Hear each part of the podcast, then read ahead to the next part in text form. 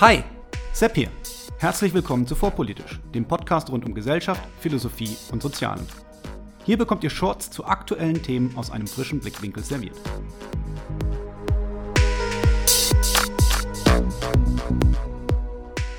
Heute TERFs. Was ist das? Was wollen sie und was wollen sie nicht?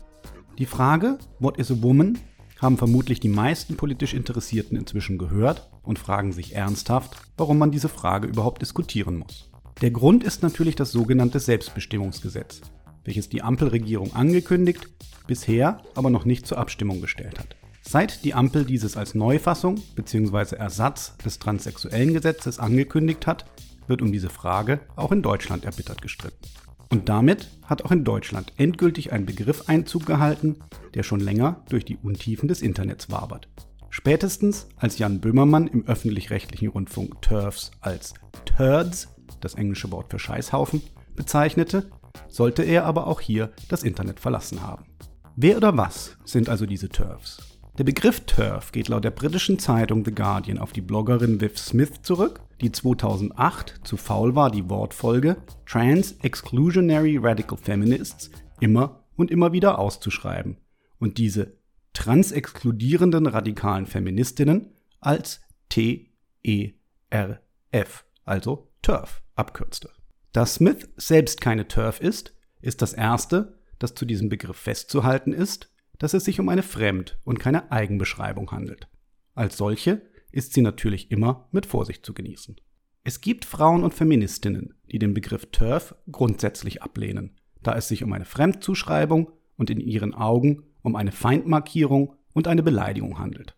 Andere sehen den Begriff eher neutral, aber bevorzugen andere Begriffe wie gendercritical, also genderkritisch, was natürlich seine eigenen Probleme mit sich bringt. Oder schlicht radikal feministisch.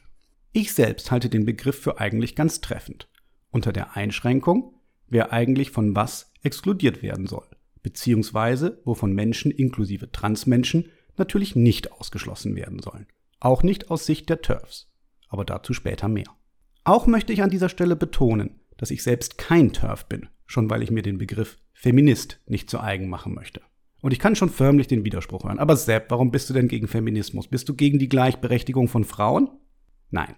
Natürlich bin ich für die Gleichberechtigung von Frauen. Aber ich glaube, ich muss hier etwas ausholen. Den Feminismus gibt es nicht. Es gibt verschiedene Feminismen, die sich in ihren Methoden, Zielen und Glaubensinhalten unterscheiden. Diese können sogar in diametralem Gegensatz zueinander stehen. So gibt es Feministinnen, die Prostitution als ganz normale Arbeit empfinden und Sexarbeit als Selbstbestimmungsrecht der Frau befürworten, während es andere Feministinnen gibt, die Prostitution als Objektifizierung und Ausbeutung von Frauen strikt ablehnen. Welche dieser beiden Positionen sollte ein Feminist also vertreten? Wie immer würde ich sagen, ist diese Frage in ihrer Schlichtheit eben nicht zu beantworten und einfach falsch gestellt. Der Feminismus bzw. die Feminismen besitzen also eine Vielzahl an Bruchlinien, von denen Transinklusion bzw. Exklusion nur eine darstellt.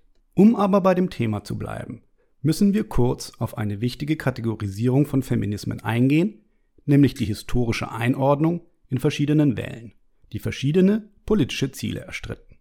Da war, grob gesprochen, die erste Welle des Feminismus im späten 19. und frühen 20. Jahrhundert, bei der es primär um das Frauenwahlrecht ging. Die zweite Welle in den 1960er und 70er Jahren, bei der es grob gesagt um weitere Gleichberechtigung, die Befreiung von Geschlechterrollen zu Hause und in der Öffentlichkeit sowie mehr Rechte in Bezug auf sexuelle Selbstbestimmung ging. Gefolgt von einer dritten Welle seit den 1990er Jahren, von der manche behaupten, dass wir immer noch in dieser stecken, während andere mit dem Aufkommen von sozialen Medien eine vierte Welle gekommen sehen. Wofür diese dritte und möglicherweise vierte Welle stehen, ist mir schon gar nicht mehr möglich, kurz und bündig zusammenzufassen, da die Ansichten in diesen Wellen sehr individualistisch und ausdifferenziert sind, so dass eine Zusammenfassung nicht leicht ist. Zumindest ist sie so kompliziert, dass ich sie mir hier nicht zutraue. Das muss ich zum Glück für unser heutiges Thema auch nicht, da die Bruchlinie von Interesse bei unserem heutigen Thema sich recht einfach fassen lässt. Die Kernfrage rund um Transinklusion oder Exklusion ist die Frage, Wer ist das Subjekt des Feminismus? Oder etwas vereinfacht formuliert, für wen ist der Feminismus da? Nun gibt es Positionen, die sagen, Feminismus ist für alle. Er ist also auch zum Beispiel für Männer. Und andere Positionen, die sagen, Feminismus ist nur und ausschließlich für Frauen und Mädchen. Und wenn man letztere Position vertritt, dann ist man sofort bei der Gretchenfrage, die so harmlos daherkommt. Was ist denn eine Frau? Während diese Frage im Alltag vermutlich fast keine Rolle spielt, ist sie für das Selbstverständnis von Feministinnen also von entscheidender Bedeutung.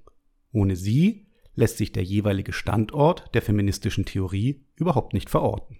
Und damit kommen wir zum Kern der feministischen Position der TERFs, der da ist, dass Frau eine Sexkategorie beschreibt und keine Genderkategorie. Für wen das zu theoretisch klingt, hier ein Versuch einer Erklärung. Vertreter des genderkritischen Feminismus, wie zum Beispiel die britischen Philosophinnen Jane Clare Jones oder Kathleen Stock, aber auch die australische Philosophin Holly Lawford Smith, glauben, dass die Unterdrückung und Benachteiligung von Frauen daher kommt, dass sie die Körperstruktur haben, die sie eben haben. Um etwas präziser zu sein, geht es nicht um die Körperstruktur an sich, denn Löwinnen können auch Kinder gebären und säugen, werden deswegen aber nicht benachteiligt. Die Körperstruktur als solche ist also erstmal einfach nur vorhanden und nicht direkt der Grund für Benachteiligung. Die Benachteiligung entsteht dadurch, dass an die Körperstruktur gewisse Erwartungen geknüpft sind. Ein Arbeitgeber, so diese Denkweise, diskriminiert also eventuell Frauen, weil er fürchtet, dass diese schwanger werden, weil sie, im Gegensatz zu Männern, die Körper haben, die überhaupt schwanger werden können auch wenn eine einzelne Frau vielleicht gar keine Kinder bekommen möchte oder kann, wobei letzteres dem Arbeitgeber zum Beispiel zum Zeitpunkt einer Anstellung unbekannt sein wird. Gefällt euch vorpolitisch? Wenn ja, dann abonniert diesen Kanal direkt und stellt sicher, dass die Benachrichtigungen angestellt sind. So verpasst ihr keine weitere Folge. In Afghanistan, so diese Denkweise, werden Mädchen diskriminiert, nicht weil sie sich wie Mädchen fühlen oder wissen, dass sie eine Mädchenidentität haben, sondern weil sie weibliche Körper haben, welche sich die Männer dieser patriarchalischen Gesellschaft unterwerfen wollen. Ein afghanisches Mädchen kann sich aus dieser Position auch nicht hinaus definieren. Den Männern einer patriarchalen Gesellschaft wird es im Zweifel egal sein, ob sich ein Mädchen als non-binär oder als Transmann identifiziert, denn den weiblichen Körper, in dem sie geboren wurde, wird sie durch die Identifikation als etwas anderes nicht los.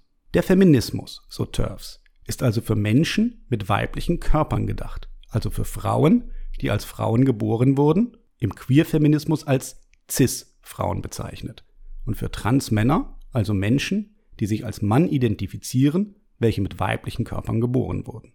Und damit ist auch gezeigt, dass trans-exkludierend eigentlich eine Fehlbezeichnung für TERFs ist. Denn Transmänner sind für TERFs durchaus Subjekte des Feminismus. Transfrauen, also Menschen, die mit männlichen Körpern geboren wurden, aber sich als Frau identifizieren, hingegen nicht. Transmenschen sind damit also nicht per se aus dem Feminismus der TERFs exkludiert, sondern lediglich Transfrauen. Und damit sei auch noch einmal darauf hingewiesen, worum es bei dieser Exklusion geht. Es geht um die Inklusion bzw. Exklusion in den Feminismus und in den Frauensport und Frauenanliegen, nicht aber um Exklusion aus der Gesellschaft. Keine einzige mir bekannte Radikalfeministin möchte Transfrauen aus der Gesellschaft ausschließen oder diesen irgendwelche allgemeinen Menschenrechte nehmen. Keine einzige. Wer etwas anderes behauptet, kennt sich mit der Thematik nicht aus oder lügt. Exklusion mag sich unfreundlich anhören, ist aber erstmal objektiv betrachtet nicht schlimm. So kann es bestimmte Dinge nur sinnvoll geben, wenn wir Menschen ausschließen. Kinder- und Jugendsport kann nur sinnvoll stattfinden, wenn wir erwachsene Menschen ausschließen. Das ist nicht schlimm. Paralympics machen nur Sinn, wenn dort keine Olympioniken ohne Behinderung antreten. Auch das ist nur sinnvoll und überhaupt nicht schlimm, obwohl Olympioniken ohne Behinderung von Paralympics explizit exkludiert werden. Frauensport ist in vielen kraftabhängigen Sportarten auf Wettkampflevel nur sinnvoll möglich, weil er sich von den Männerdisziplinen abgrenzt und Männer ausschließt. Sei es im Radsport, im Gewichtheben oder beim Boxen. Auch hier ist es nicht schlimm, dass Männer ausgegrenzt werden. Ohne diese Exklusion wäre im Gegenteil der Frauenwettkampf in diesen Disziplinen nicht sinnvoll möglich. Sind TERFs also transfeindlich oder nicht? Nun ja, dazu muss man erstmal definieren, was transfeindlich heißt. Klassischerweise ist eine Feindschaft eine feindliche Haltung oder Gesinnung. Es geht also um eine innere Einstellung zu Transpersonen. Wie jede Bewegung bestehen TERFs aus vielen verschiedenen Individuen und sind erstmal homogen. Es gibt viele Frauen, die sich als genderkritisch oder radikal feministisch verstehen. Kann es sein, dass unter diesen vielen Frauen auch welche dabei sind, die Transpersonen grundsätzlich ablehnen? Die Transmenschen grundsätzlich mit einer feindlichen Haltung gegenüberstehen? Sicher wird es das geben. Ebenso soll es auch Feministinnen geben, die Männer grundsätzlich ablehnen. Zum Beispiel, weil sie schlechte Erfahrungen mit einzelnen Männern gemacht haben. Dass der Feminismus als Bewegung deshalb grundsätzlich männerfeindlich wäre, würde ich trotzdem verneinen. Ob es bereits transfeindlich ist, zwischen körperlichem Geschlecht und sozialer Rolle zu unterscheiden und damit zu behaupten, dass Transfrauen eben Transfrauen und keine Frauen seien, soll hier offen bleiben da dieses Thema eine eigene Folge zur Diskussion benötigen würde. Hier sei nur Folgendes angemerkt. Wer den Begriff der Transfeindlichkeit so stark ausweiten möchte, deutlich über eine feindselige Haltung hinaus, der erklärt sich mit großen Teilen der Gesellschaft als verfeindet. Ob das eine gute Idee ist, wage ich zu bezweifeln. Gerade in Zeiten des Internetaktivismus und allgemeiner moralischer Empörung auf allen Seiten ist es natürlich schwierig, all dies nüchtern zu betrachten und nicht in eine Empörungsspirale zu geraten, in der alle möglichen Gruppen und deren Ziele miteinander vermengt und bis zur Unkenntlichkeit entstellt werden. Denn eine Sache, die man leider auch konstatieren muss, ist, dass es Transfeindlichkeit gibt. Besonders aus dem reaktionär-religiösen Spektrum werden Transmenschen, deren Lebensweise und alle Möglichkeiten, offen als Transperson zu leben, konsequent abgelehnt. Ob dieses reaktionär-religiöse Spektrum dabei christlich-evangelikal oder islamisch-fundamentalistisch geprägt ist, spielt keine Rolle. So sehen wir zum Beispiel, dass fast alle gewaltsamen Übergriffe, die in der realen Welt stattfinden, einen zumindest konservativ-religiösen Hintergrund haben. Was hingegen nicht bekannt wäre, wären körperliche Angriffe von Radikalfeministinnen auf Transmenschen. Es mag die sozialen Medien überfordern, aus simplen Freund-Feind-Schemata auszubrechen ich würde aber argumentieren, dass es, zumindest aus strategischer Sicht, sinnvoll wäre, dies zu tun. Radikalfeministinnen, die Transfrauen in Frauenräumen ablehnen, haben trotz allem eine viel größere Schnittmenge, was Transrechte angeht, mit Transmenschen, als es die reaktionäre Rechte tut. Wer reaktionäre Rechte und TERFs in einen Topf wirft, beraubt sich strategischer politischer Partner. Denn TERFs sind keine politisch Rechten, wie immer wieder behauptet wird sondern kommen selbstverständlich politisch gesehen aus linken Kontexten, was bei Feministinnen wenig überraschen dürfte. Diese Schnittmenge zu leugnen, halte ich mindestens mal strategisch für unklug.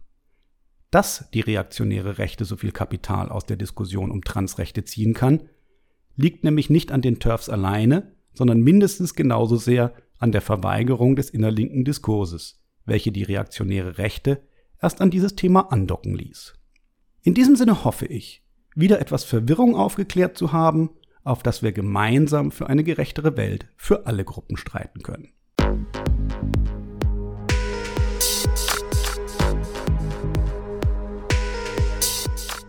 Hier endet eine weitere Episode von Vorpolitisch, dem Podcast rund um Gesellschaft, Philosophie und Soziale. Vielen Dank für eure Zeit. Und wenn es euch gefallen hat, hört beim nächsten Mal wieder zu und vor allem teilt den Link zu diesem Kanal auf Facebook, Twitter und wo ihr sonst noch unterwegs seid. Warum nicht jetzt sofort? Ich bin Sepp, macht's gut und bis zum nächsten Mal.